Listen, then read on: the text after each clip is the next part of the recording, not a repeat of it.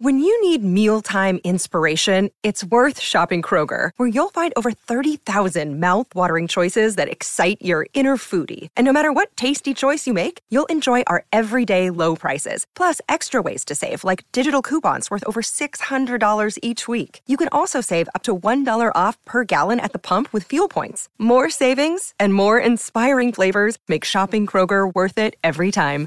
Kroger, fresh for everyone. Fuel restrictions apply.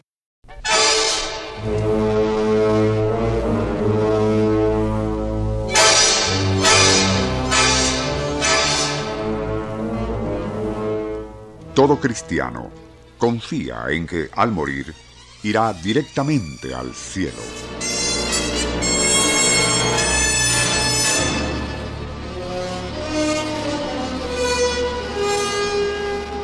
De igual manera, está seguro de que todo hereje terminará achicharrándose en el infierno.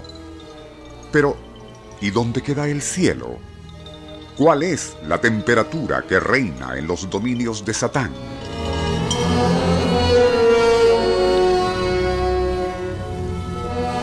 Para la iglesia, las respuestas son muy sencillas.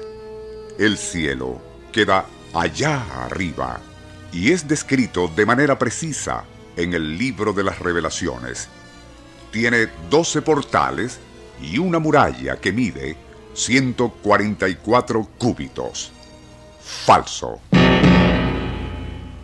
Refutaron siempre los comunistas soviéticos, afirmando y citamos, fuimos los primeros en mandar cosmonautas para allá arriba y jamás vieron a nada parecido. Los teólogos, por su parte, aseguran que el cielo, igual que Dios, está en todas partes, solo que nuestra muy limitada capacidad de percepción nos impide darnos cuenta. En esto último está de acuerdo el doctor William Grobesnor Pollard, quien fue director ejecutivo de estudios nucleares en el Laboratorio Atómico de Oak Ridge, Tennessee, y, siendo teólogo afiliado a la Iglesia Episcopal, lo explica todo en un ameno libro al cual tituló Físico y Cristiano.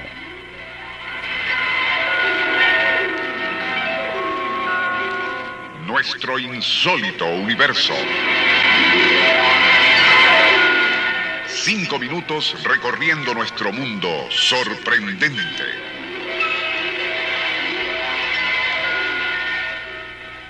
Antes de resumir la tesis del reverendo Pollard acerca del cielo y el infierno, es necesario advertir que su explicación es tan enrevesada que requiere ser escuchada con mucha atención. Así, la clave de todo el asunto estaría en concebir a la totalidad del continuo espacio-tiempo no como un ente absoluto, sino más bien como muchos estadios de niveles alternos dentro de dicho continuo. Uno de esos niveles alternos podría ser resultado de otro que se ha desplazado en forma perpendicular relativo a sí mismo. Es por eso que el cielo teológico, o bíblico si se quiere, en lugar de encontrarse allá arriba, es decir, en ese espacio sideral que nosotros percibimos, estaría más bien perpendicular a este.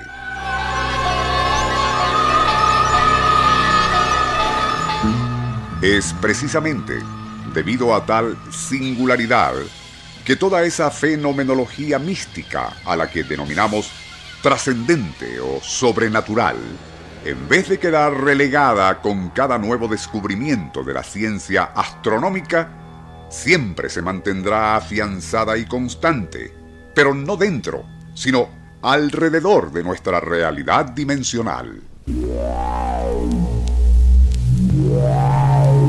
De todo lo anterior se concluye que el cielo sí existe, aunque se trata de una dimensión alterna, paralela solo que muy distinta a la nuestra. Y es por eso que nos resulta imposible entender su existencia debido a nuestra muy limitada capacidad de percepción.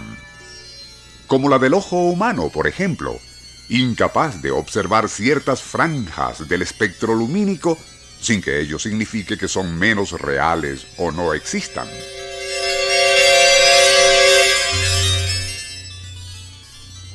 En cuanto a la temperatura del infierno, el doctor Pollard toma como referencia a un pasaje bíblico, el 21.8 de Revelación, que reza así, Pero los pecadores y herejes tendrán su castigo en el lago infernal que hierve con fuego y azufre.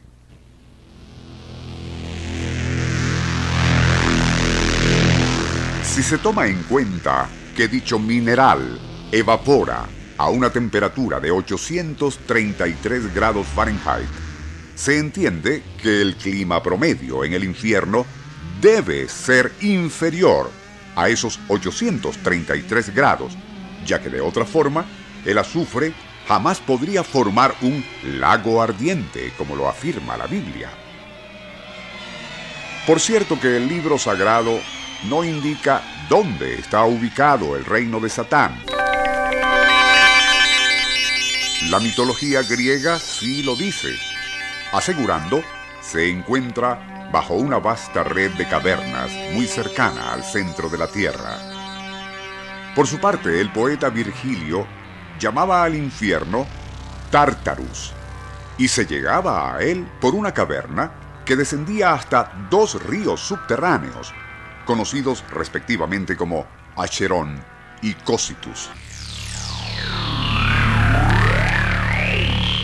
Email insólitouniverso.hotmail.com www.cyberweb.com.be